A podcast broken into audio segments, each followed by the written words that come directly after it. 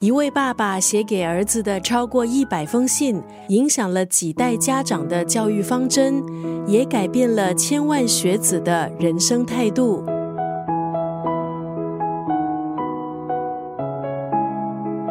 今天在九六三作家语录分享的文字，出自畅销书刘墉的《超越自己》。三十多年前，畅销作家刘墉每天晚上一封信写给刚到纽约念高中的儿子。信中针对儿子每天生活所遭遇的各项事件还有课题加以发挥，并且给予引导。寄礼于情的字里行间，满满是爸爸对儿子的关爱、教诲还有期许。这几封信成就了超越自己、创造自己。肯定自己这三部经典作品。时光快转三十年后，刘墉的儿子刘轩在文学、音乐创作、时尚媒体各界做出了成绩。这个时候的刘轩回过头重读爸爸当年写给自己的信，在两千零七年的纪念典藏版，不止重新修订了内容，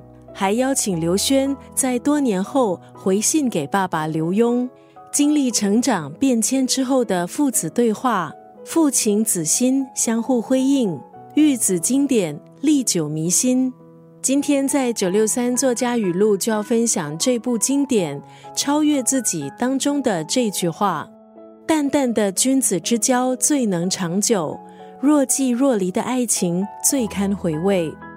一位爸爸写给儿子的超过一百封信，竟然意外的成为了千万家长的亲子指南。其实刘墉老师个人经历也很励志，虽然少年的时候出身贫苦，可是他在生活的困境中一次次崛起，驰骋多个艺术领域，不断的攀上人生的高峰。淡淡的君子之交最能长久，若即若离的爱情最堪回味。